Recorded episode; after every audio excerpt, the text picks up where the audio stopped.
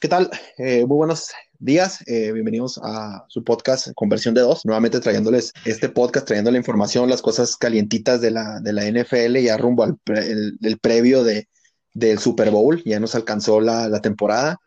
Eh, tuvimos las finales de conferencia, lo vamos a discutir un poquito más adelante. Está con ustedes, como lo saben, Roxana López. Hola. Buenos días. Y Salvador García, este, y está Rodolfo Loya, que se nos va a unir eh, más adelante para hablar calientita. La semana se nos puso en cuanto a noticias como tal.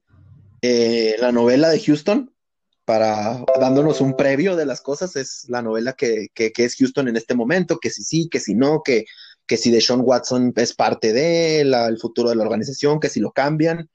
Eh, tuvimos las cuestiones que tienen que ver con el Pro Bowl, que fue más bien una ceremonia virtual como tal, casi casi. El Senior Bowl fue el día de ayer, este evento magno de, de, los colegiales, donde van los mejores jugadores colegiales según, según este, la invitación que les manden. de todo el país, no solamente del, de las conferencias grandes de la NCAA, sino también van conferencias pequeñas que tienen jugadores. Más adelante vamos a, vamos a hablar de eso.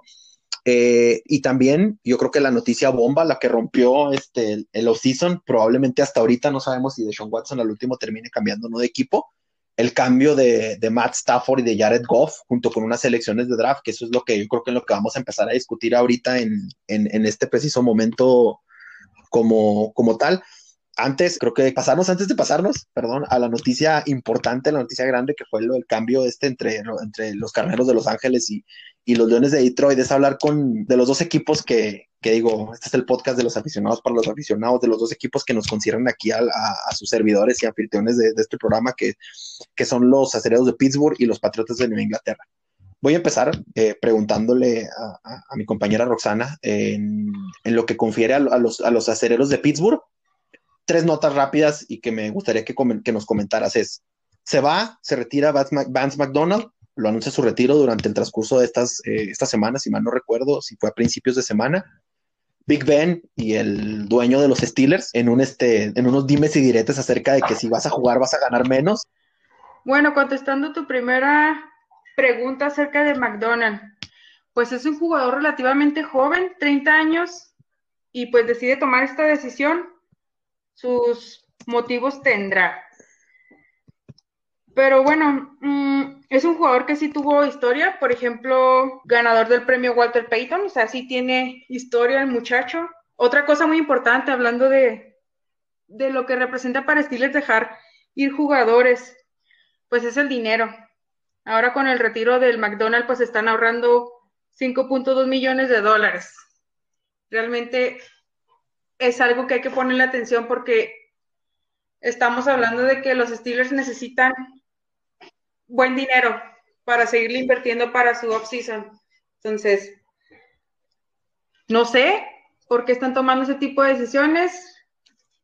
Los jugadores realmente están viendo que no, no hay dinero, no hay sustento. Entonces también tendríamos que pensar en esa variante. Vamos, vamos a recordar que, pues, ¿de dónde viene McDonald's? Se incorporó a los Steelers en el 2017, pero venían de los 49ers. Y como dato curioso, pues McDonald terminó con 117 recepciones para 1170 yardas y 8 touchdowns. Solo para tener en consideración los números del McDonald. Pues yo creo que es, em, es este em, importante que pierden alguien que había sido muy productivo.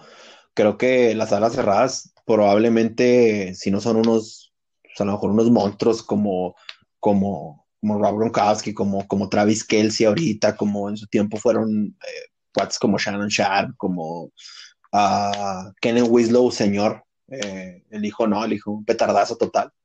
Eh, son, son gente que tiene una carrera un poco más longeva, tal vez por cuestiones eh, físicas como tal. sí recuerdo un par de atrapadas clave, creo que tuvo una, la temporada pasada como comentas, aparte de, de ser nombrado por los estilos como posible no, digo, nominado al, premio Walter Payton.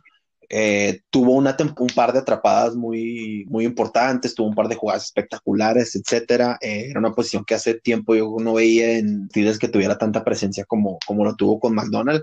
Tal vez las lesiones, tal vez el, la falta de, creo que este, este año el, hecho de que Rotisberger tenía, yo creo que a donde mirara la oportunidad de, de lanzar una pelota también a lo mejor disminuyó un poco el cómo el cómo, la distribución del balón y a lo mejor eso terminó grabando, digo, agravando la situación. Pasando a otro tema, es la, situación del dueño, del dueño de, la, de, la, franquicia de los aceleros de Pittsburgh con Ben Roethlisberger. ¿Cómo lo ves tú? ¿Lo ves, ¿Lo ves como algo bueno el hecho de que Roethlisberger se quede una temporada más, se quede a ayudar con menos, con menos paga y probablemente termine su carrera en, en, los Steelers? ¿O lo ves tú como una situación que ya debería de ser un, que el cambio es necesario. Bueno, eso de si se queda o no Roethlisberger creo que es de las noticias más importantes en cuanto a los aceleros. ¿Cómo inició? Pues bueno, Roethlisberger dijo que, que quería regresar, pero ahí viene lo bueno. Ronnie dice que puede regresar solo si modifica su contrato.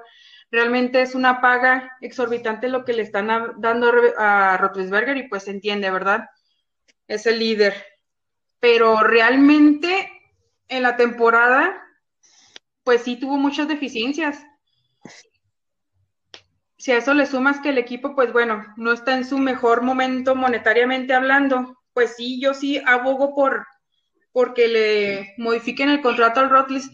Y pues sí, durante la semana se, estuvieron viendo noticias acerca de que efectivamente el Rotlis aceptó que se le cambiara su contrato. Estamos hablando de que tenía un contrato por 41.2 millones de dólares y aceptó que se le modificara y ahora van a ser de 22 millones. Pero bueno, hay que tener muchas cosas en cuenta. Rodríguez ya tiene 38 años, tiene un cúmulo de lesiones a partir del 2006. A la fecha, pues ya, ya es más que prudente su retiro realmente. No, no le quito el mérito de que haya hecho buenas eh, jugadas, tiene buenos números, pero pues ya debes de estar consciente que un, un de su edad, con ese cúmulo de lesiones, pues ya, si el regresar para ayudarle a los Steelers a ganar otro, otro Super Bowl, pues sí, también lo puedo apoyar y está bien la forma en la que lo están llevando a cabo. Sí creo importante de que, de que le hayan modificado su, su contrato.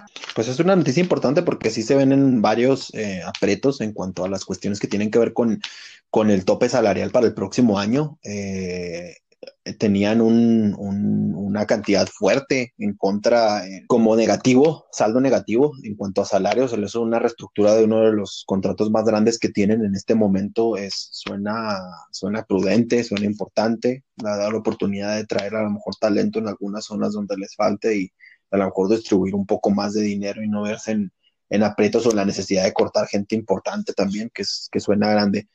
Eh, algo, algo me comentabas antes de empezar el podcast que querías agregar acerca de, estas notas rápidas de los, de, los aceleros que, tenías, que, tenías de información. Ah, pues algo que también surgió durante la semana es que promovieron al coach Matt Canada para coordinador ofensivo. Entonces también se me hizo algo importante para resaltar. Dentro de los movimientos clásicos estos que se realizan de, dentro de la misma organización, es, es parte importante de tener una continuidad y no estar trayendo a la mejor gente de, de otros lados que, vienen a modificar este sistema o la cultura que exista que exista dentro de un equipo de un equipo y de un equipo con tradición y de, de las este, franquicias más, más seguidas y más exitosas de, la NFL. Cambiando un poco de tema, yéndonos hacia el, futuro DAF y aprovechando este comentario que, que, me hacías acerca de la, de la reestructuración del tope salarial, yo creo que parte importante viene de la agencia libre, pero la otra parte importante son los novatos. El día de, durante este fin de semana se llevó a cabo el, el Senior Bowl, este evento magno de la TAA que realiza donde invita a todos aquellos eh, jugadores que ya son de último año y que están por entrar al draft a que participen. Es un juego de la, de, se llama Nacional y Americana, donde juegan eh, varios eh, equipos y importantes, mandan a sus jugadores. Faltaron algunos nombres importantes como varios, probablemente tres de los primeros corebacks en la lista de, draft, Trevor Lawrence, Justin Fields y, Trey Lance, que no participan en esta porque ellos no son, son elegibles todavía para regresar un próximo año más, que ese sería su año de senior, que es elegible para jugar un año más, pero ya es un graduado. Y está el, el graduado graduado, el hombre que ya este fue su última temporada. Fue un juego que fue un juego muy hypeado, la verdad, durante toda la semana. Eh, lo comentamos durante la semana, eh, Roxana y yo, acerca de, de, muchas de las de los jugadores que se, veía, se veían venir que se vienen, que suenan importantes. Eh, por información que estuvimos viendo, uno de los, de los cuates que sorprendió mucho a mucha gente y que terminó por no jugar fue Mac Jones de Alabama. eh, un hombre que, que, está jalando las miradas por, por cuestiones de disciplina, por cuestiones de, de que está generando mucho, mucho hype, ahora sí como se dice este, sonando bastante boomer de mi parte, eh, en, en, la comunidad como, como tal. Kyle Trask de Florida no participó en los ejercicios, ni de práctica, ni en el Senior Bowl por una lesión que viene atrayendo en el, en el tobillo. Yo creo que, que Kyle Trask, con el, su, el hecho de no participar en el Senior Bowl que mencionamos, perdió mucho lugar. Creo que pasó de ser un coreback probablemente de principios de segunda ronda o de segunda ronda en general a caer por ahí de finales de tercera, casi cuarta ronda. No hay que perderle el ojo porque tiene un cañón en el brazo y, tiene buena, buena puntería. Eh, los números, a grandes rasgos este, nos sorprenden porque esperábamos ver otros nombres en, en el este y te los comparto, se los comparto los escuchas, te los comparto a ti, a, ti, Rosana, es la gente que sorprendió en el, en el Senior Bowl fue Kellen Mond de Texas AM y Jamie Newman por parte en cuanto a pases. Jamie Newman, quienes no estén familiarizados con él, viene de la Universidad de Georgia, eligió no jugar esta temporada por las cuestiones del COVID, ya lo sabemos. Jamie Newman, te mando los numeritos de él, eh, una intercepción, un touchdown, 8.4 de, de promedio, 118 yardas, 10 pases de 14 lanzados. Son buenos números. Por parte de Ellen eh, que fue quien jugó gran parte del partido, 13 pases, eh, lanza, 13 pases de, de 25, 173 de yardas, 6.9 de promedio, dos touchdowns, cero intercepciones. Algunos números que, que, varían un poco en cuanto a la este estuvieron bastante flojitos los mariscales de campo, la verdad. Le podemos agregar que Jamie Newman, que Kellen Mond cor, corrió más, eh, fue de hecho uno de los líderes corredores con dos acarreos para 11 yardas y Jamie Newman también un acarreo nada más para yardas, para cero yardas. Eh, esperábamos ver gente, por lo menos yo esperaba ver gente como, como Ian Book destacar para el olvido, una intercepción, cinco pases, 11, de 11 lanzados, 48 yardas números nada impresionantes para alguien que estuvo en las semifinales de conferencia y que llevó a Notre Dame a, competir, a ganarle a, a Clemson en un partido en casa en Notre Dame. Varios jugadores ahí destacan también, destacan gente como Krellin Hill de este, este corredor. Muy buenos números como tal, eh, para quien esté buscando eh, corredor. los Steelers, ahí está un, un, un, un buen prospecto, hay gente como Shea Smith, si mal no me equivoco, él viene de la Universidad de Carolina del Sur, misma universidad donde viene Stephon Gilmore. Eh, producen talento, en, entre muchos ejemplos que les puedo dar, gente como Mary Rogers, Marquez Stevenson en cuanto a, receptores. Ahí sí tienen una oportunidad, ahí sí tenemos una oportunidad echarle un ojo a los números del Senior Bowl, a las prácticas, etcétera, porque, suena bastante recomendable que vienen jugadores importantes y, y va a ser algo que voltear a, a ver en un, en un futuro.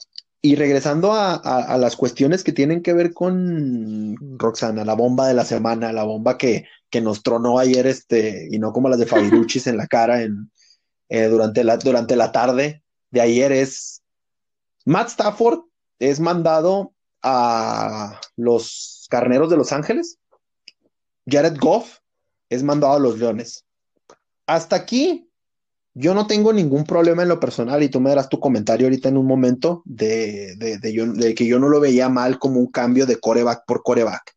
El problema viene en que los Leones aparte van a recibir una primera ronda del draft del 2022, una tercera del dos, de, este, de este próximo draft y una primera ronda del 2023. Sí, no le estoy contando mentiras. Yo sé que no es Herschel Walker y el cambio con los que con los vaqueros de Dallas y que los vaqueros de Dallas construyeron una, una dinastía después de eso. Tres Super Bowls, Michael Irvin, Emmitt Smith, Troy Aikman, bla, bla, bla.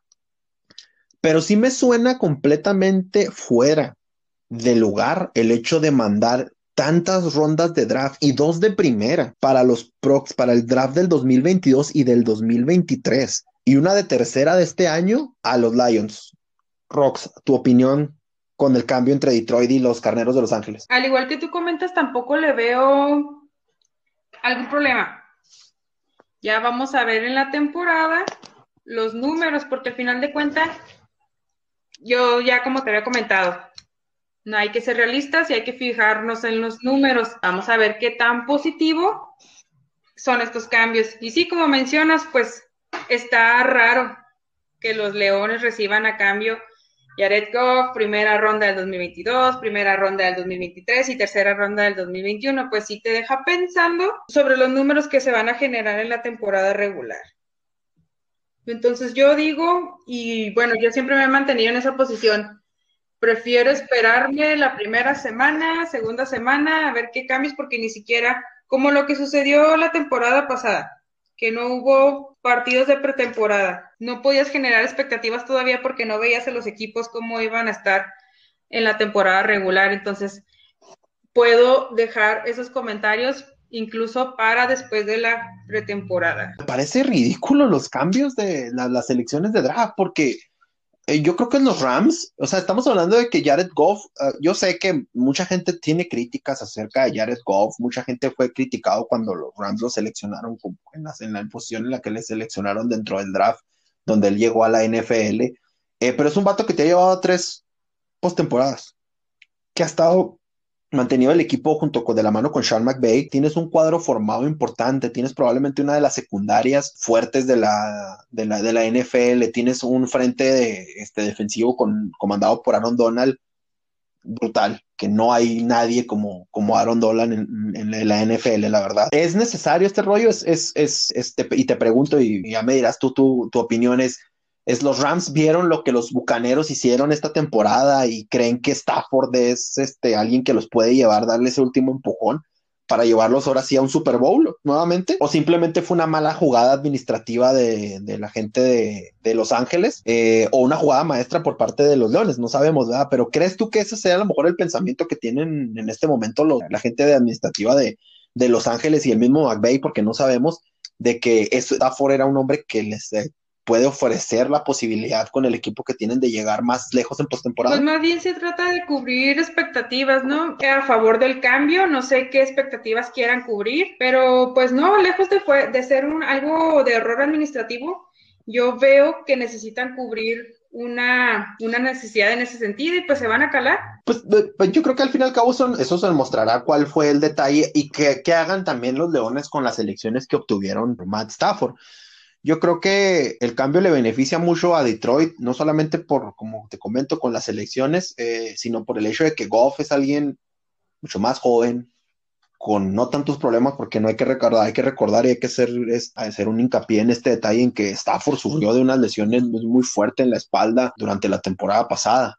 Entonces, eh, es un volado muy grande, es un hombre que sí tiene mucha precisión, que tiene un gran brazo, eh, y que probablemente en la ofensiva de Sean McVay se pueda desarrollar mucho más. Es, es, un volado y como comentas tú, es un cambio que ellos esperan que le salga para bien, pero a mí me resulta sumamente difícil creer que van a llegar a hacer algo y que esperemos que la gerencia de los Leones de Detroit pues logre, logre realmente eh, hacer valer esas elecciones que van a tener de primera ronda eh, para los próximos años que, yo creo que por cómo se puede desarrollar la liga y cómo puede ir evolucionando el calendario eh, de los Rams, tal vez le pueda beneficiar mucho a Detroit porque van a tal vez reciban rondas muy altas de, draft. Se libran también del contrato de Stafford, que también es grande, que también es un golpe alto pesadero, entonces empiezan una reconstrucción importante.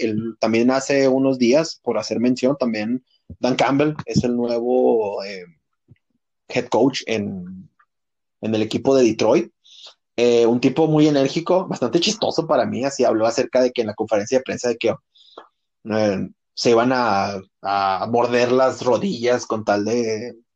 Alguna analogía hizo con ese tipo de, de, referencias de que, que se van a, a, dar el todo por el todo. Entonces, cómico, a mí me parece, más en una franquicia que tiene años de ser una franquicia que no da mucho, pero veremos qué, qué, qué les resulta.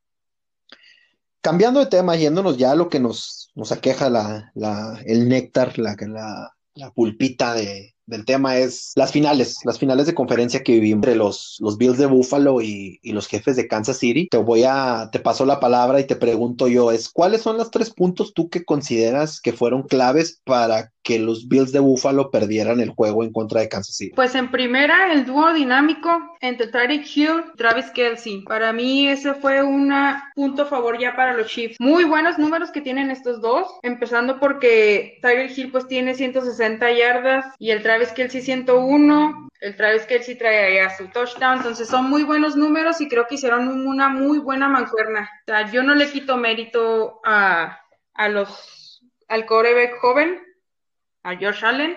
Creo que es muy buen chavo, todavía le queda bastante tiempo, pero si nos vamos a ponderar, pues bueno, este dúo dinámico de Kansas City fue factor importante para que Kansas City se haya llevado la victoria. Otra cosa más importante, pues, y no, bueno, no dejándola de lado, pues es que realmente Patrick Mahomes haya podido regresar, porque realmente, pues creo que hubiera estado muy difícil la victoria por parte de los, de los Chiefs sin Patrick Mahomes, honestamente hablando.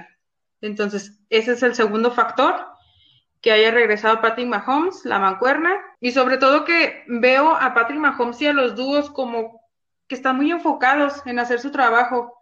Entonces, ahí por ahí va, arrojo mi tercer punto a favor de los Chiefs no sé tú qué piensas al respecto. Yo creo que una de las situaciones fue que sí me lo chamaquearon, gacho. Es un aprendizaje para, para Josh Allen eh, de cómo se debe de manejar un juego. La ofensiva que tienen es muy explosiva y eso consume tiempo. Poco a poco, Mahomes es un crack, es alguien que es innegable. Yo, a pesar de que hay varios elementos en los jefes de Kansas City, incluido el mismo head coach, que no, personalmente no me pasan. Travis Kelsey en específico es un excelente jugador todo el rollo, pero a veces abusa un poco de, sus apariciones en la en, los, en otros medios de comunicación, en otras cosas. Tyreek Hill a veces es un poco, digamos, bocón y algo pretencioso cuando, cuando, cuando quiere.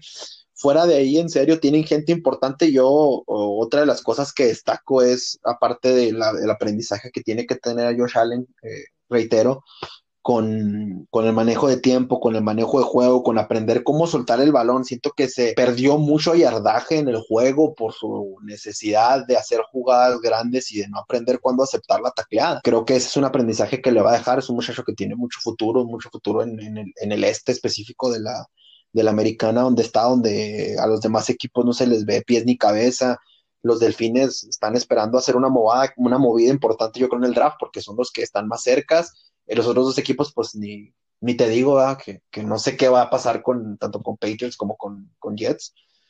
Entonces es un aprendizaje importante. Otra cosa es darle el mérito que tiene a un jugador que creo que no se escucha mucho en, en, la liga como parte de este equipo lleno y plagado de estrellas, como lo es este Jesse Sorensen.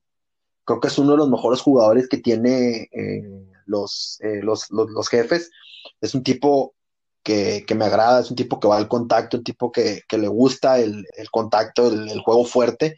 Eh, Tyron Matthew hace una gran pareja con él en el campo de juego, entonces son dos tipos que son para mí implacables en cuanto a, su manera de jugar. Dix, o nuevamente a pesar de su este su teatro de quedarse a ver la, la, la, celebración de los Chiefs en el campo, porque yo lo considero un teatro, se posó para las, para las fotos porque es un bocón y es un, este, eh, un llorón que quiso ser cambiado de su equipo porque no le gustó como cuántas pelotas le lanzaban en, en Minnesota.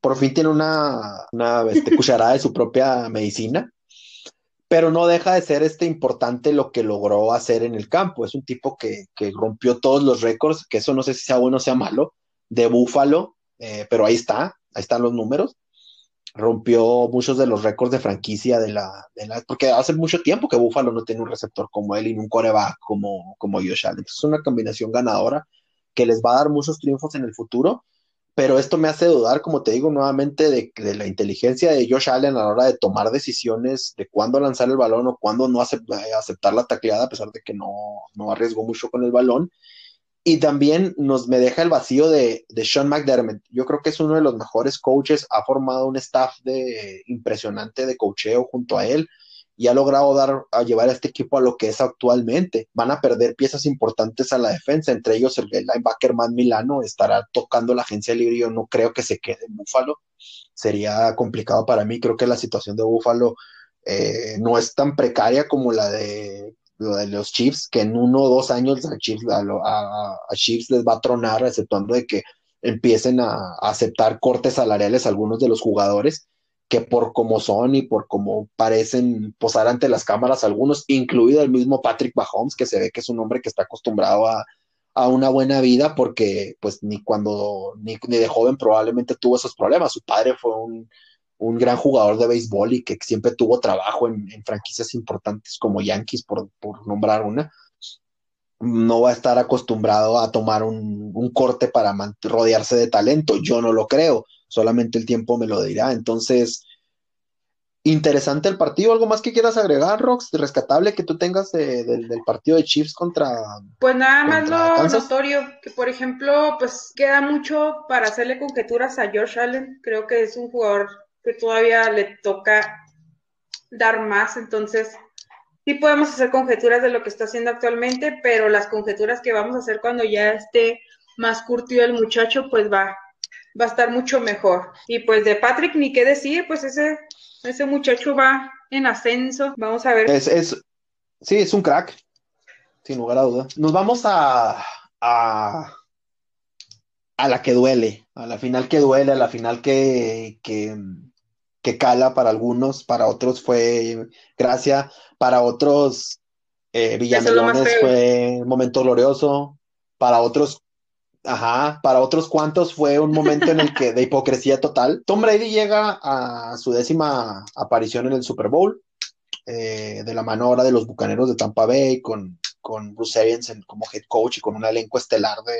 de receptores, con un equipo muy bien formado que no fue lo que más brilló durante este partido, lo vamos a hablar más adelante, enfrentándose a un Aaron Rodgers eh, que venía en modo MVP durante toda la temporada, con un equipo corto de talento a veces, pero que este cuate logra hacer brillar al talento alrededor. Eh, terminan ganando, reitero, los Bucaneros de Tampa Bay con una actuación de Tom Brady que mucha gente va a decirme este, yo, Tom, grande, no sé rollo. Pues, este, si me dan chance, les paso los numeritos y del juego y no, pues no, o sea, de, rescato de esta cosa, es, sí tuvo tres pases de, touchdown, pero tuvo tres intercepciones, si mal no me equivoco, con el, con, para el segundo, como tú dices exactamente, entonces, Ah, ¿Qué fue lo que brilló en esta? ¿Qué rescatas tú de la victoria de los Bucaneros de Tampa Bay y este tanto positivo como negativo también en contra de Green Bay en el partido? Ya sabíamos, juego de veteranos, a ver quién lanza más. Y como bien tú dices, pues sí, el Tom Brady se aventó tres anotaciones, pero tuvo tres intercepciones y menos yardas que el Aaron Rodgers. Estamos hablando de 280 yardas en contra de las 346 yardas del Aaron Rodgers. Y otra cosa que hay que resaltar, pues es que Aaron Rodgers solamente tuvo una intercepción. Pero si vamos a las cosas negativas y lo que más les va a doler a los cabezas de queso, pues es esa decisión que tuvo Aaron Rodgers de no correr. Yo creo que si hubiera corrido en esa anotación y hubiera anotado, hubieran batallado más los bucaneros para lograr la victoria. Entonces son decisiones que al final sí duelen, sí pesan y por algo se le quedó repercutido en la cabeza a Aaron Rodgers para tomar decisiones sobre su siguiente temporada. Entonces sí veo eh, importante el factor de la toma de decisiones al último. Sí, yo creo que yo creo que aquí vienen todas las clásicos mensajes acerca de que y regreso a lo del odio. Es este el odio hacia ambos dos es muy muy marcado el hecho de que quien despertaba el odio de mucha gente en, New England era Bill Belichick y la organización de, los Patriotas, no tanto Tom Brady, porque hay mucha gente que grita Tom Brady, Dios, me agacho y quiero una pinche playera de, los bucaneros y la chingada y bla, bla. No, e, e, era un odio hacia la organización. Creo que Tom Brady todo el mundo reconoce que es uno de los más grandes de todos los tiempos. Yo se lo reconozco. Es, es, el más ganador, eso sin lugar a duda. Probablemente tiene más, más apariciones en Super Bowl que muchas franquicias. Él solo. Eh, ganadas, pues ya ni se diga. Entonces, eso no, no se lo quita encima. Tampoco se lo quita encima que el hecho de que con el equipo que tiene en este momento era imperante que ganara. no había un mañana, no había un, no, no fueron los resultados esperados, no era que le costó, le costó mucho trabajo, hubo partidos donde los perdió bastante lamentable la temporada, pero al fin y al cabo logró llegar. Creo que rescató la defensa, como se lo nombraba, fue la estrella, la defensa de, de los Bucaneros de Tampa Bay. Eh, enfrentándose a un equipo corto de talento, seamos honestos, pero hicieron las jugadas que tenían que hacer, las jugadas importantes. Y lo de Aaron Rodgers es, el regresando al odio, es, es, el clásico, tiene un lenguaje aquí muy futbolero eh, en cuanto a, fútbol, soccer se refiere.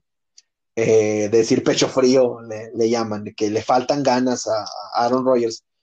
Eh, yo se los pongo en este, en, este contexto. Es, mucha gente critica a Tom Brady de decir, ¿por qué tendría que regresar la temporada que entra si gana una vez el, el, el, el Supertazón este año? Pues es marketing su marca, el famoso TV2, estos productos, estas dietas para, para mejorar su, eh, digamos, el, el, el, trabajo, eh, ejercicios, etcétera, para prolongar su estadía como, como atleta, eh, es su marketing. Igual Aaron Rodgers, Aaron Rodgers es, es un hombre que está preocupado por su stock, sabe que si se llega a lesionar su stock va a caer mucho, aprendió de alguien que estaba delante de él, que vio caído su stock y que tuvo que jugar hasta muy entrado en años, como fue Beth Favre en varias, en varias otras franquicias, por no, tal vez no administrarse bien o por vez no cotizarse bien como tal. Entonces, pues al fin y al cabo es un negocio. Y yo creo que Aaron Rodgers tomó esa decisión y si no quiso arriesgar su físico con los, con los defensivos de Bucaneros por ganar un partido, por llegar a un supertazón más, es una decisión personal. Yo creo que también el staff de cocheo, como el de Fleur, tomó una decisión muy mala no jugársela en cuarta con ese hombre ahí. Creo que le hubiera dado la oportunidad por lo menos de caer peleando y a lo mejor tal vez ahí hubiéramos visto qué, qué es lo que pasa con Aaron Rodgers. Destacar es la no necesidad de Antonio Brown en el campo por parte de los Bucaneros, alguien que este, los acompañan en este podcast, los dos, este, no, no es una persona, digamos, de, de nuestro agrado total a no ser de que me equivoque contigo, Rox, pero yo sé que, creo que estamos en el mismo, la misma sintonía. Eh, es un tipo que lo, se lo trajeron a Tom Brady por, por un capricho personal. Lo importante es, es que podemos decir que nos tocó ver a dos de los más grandes disputando una, una final de conferencia en la conferencia nacional también, como nos tocó ver a dos de los grandes disputando una final de conferencia en la conferencia americana hace mucho tiempo con Manning y Brady. Esas, esas, este, y probablemente el relevo generacional lo vamos a ver en el Super Bowl, pero, pero eso solamente, eso todavía nos falta, es, se falta por ver. ¿Qué más, qué más, qué más, qué más tienes tú que Estoy totalmente de acuerdo contigo respecto a cuánto les va a durar el gusto a Bucaneros, porque pues les va a durar muy poco la felicidad a los Bucaneros realmente. En contraste con, con Rogers, pues bueno, 37 años. Si te pones, yo creo, a comparar que su retiro fuese a la misma edad de Brady, pues todavía le falta. Pues, Rogers todavía puede hacer otras cosas, todavía puede seguir sumando números. Si ahorita ya es MVP, si a lo mejor la siguiente temporada, si, si se cumplen sus expectativas o sus deseos, pues bueno, se va a quedar con, con Green Bay y, puede llegar a otro, a otra conferencia, otros finales de conferencia positivas y todo eso. Entonces, al final de cuentas te estás enfrentando con, con dos corebacks que ya hicieron bastante, que ya dejaron satisfacción a sus fans. Brady ni se diga. Entonces, eso es lo importante, que realmente ya hicieron números muy buenos, ya dejaron un buen sabor de boca a sus fanáticos. Digo, tengo comentarios positivos acerca de, de Rogers. Conozco seguidores de los cabezas de queso que están muy felices con la participación del Rogers. Entonces, vamos a ver qué pasa ahora con, con las decisiones, porque veo tanto que quiere hacer lo mismo, yo creo, Rogers, que Rotlisberger, o sea, están dejando mucho, mucho la incógnita qué va a pasar en su siguiente temporada. Yo sí, eh, como comentas tú, yo creo que em, resulta importante señalar pues que es, es una cuestión que que, hay que recalcar que vimos a, grandes jugadores hacer lo que, lo, que hicieron, que tienes a, a, un Tom Brady nuevamente disputando un, Super Bowl, y yo creo que ahora en adelante vamos a ver la transición que, que nos pasó hace mucho, que pasó hace muchos años con, con el pase de generacional, cuando hubo gente como Elway se fue, como Aikman, como, como este, como Damarino, que, que pasaron su, su, estafeta a la nueva generación y cada vez vamos a ver más atletas, eh, cada vez los corebacks que vienen del, del colegial eh, vienen y son cada vez más gente más, chavos más completos. Algo que quisiera recalcar eh, dentro, del, dentro del juego de, regresando un poquito al juego de, de Mahomes y, y Brady que nos espera es, ves a dos tipos que vienen de generaciones diferentes, que son dos tipos de corebacks sumamente diferentes. Yo creo que no hay uno más lejos del otro, de uno del otro.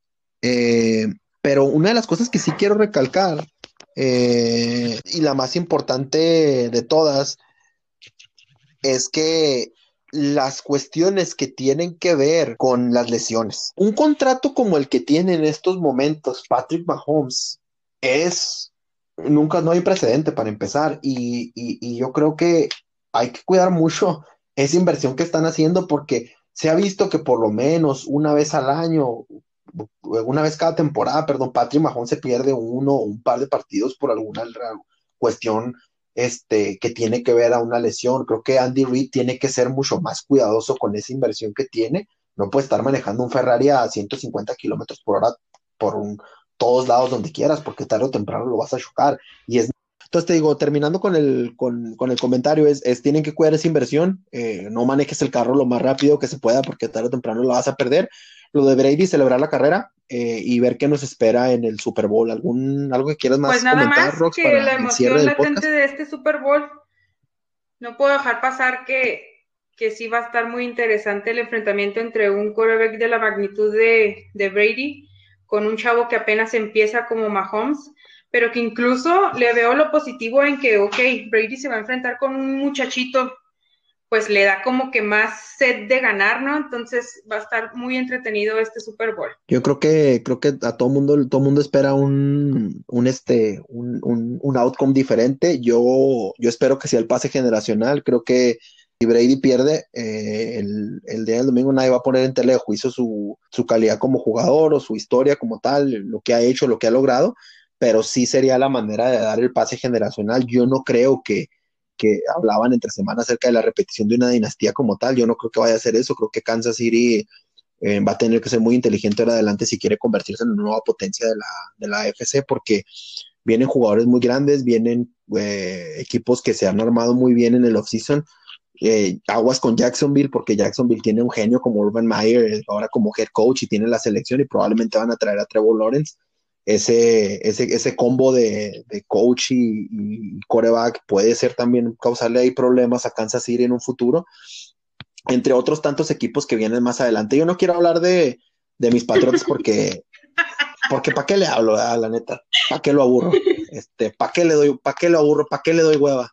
Este, con, con los comentarios yo nada más estoy cruzando los dedos. Creo que por comentarios que, que hemos visto en, en, internet, este, no soy, no, no, no, soy, no sería muy popular hacer esos comentarios, pero sí creo que Kansas se va a mantener en la cima de la, de la, de la conferencia americana, de la conferencia vieja, eh, y llevándose muchos, tro, muchos trofeos de quien fuera su dueño, Lamar Hunt, de campeonatos de la FC, llegando a un par de, a un par de Super Bowls seguidos, probablemente en los próximos años. No sé si vayan a repetir el campeonato esta vez o no pero sí creo, y sí se lo digo desde ahorita, de que próximo año va a haber un nuevo rey en la conferencia nacional. Eh, eh, no sé si sean los Rams, no sé si le salga el tiro, no sé si por fin sea el año de Dallas, no sé si Eso sí me este, por fin sea este no sé si no sé, no sé si por ahí este eh, por ahí Seattle de un gol un gol un, un golpeteo nuevo y consiga